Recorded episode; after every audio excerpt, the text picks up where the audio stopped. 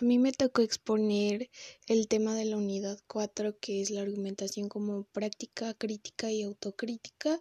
con mi compañera Valeria Castro el día 10 de noviembre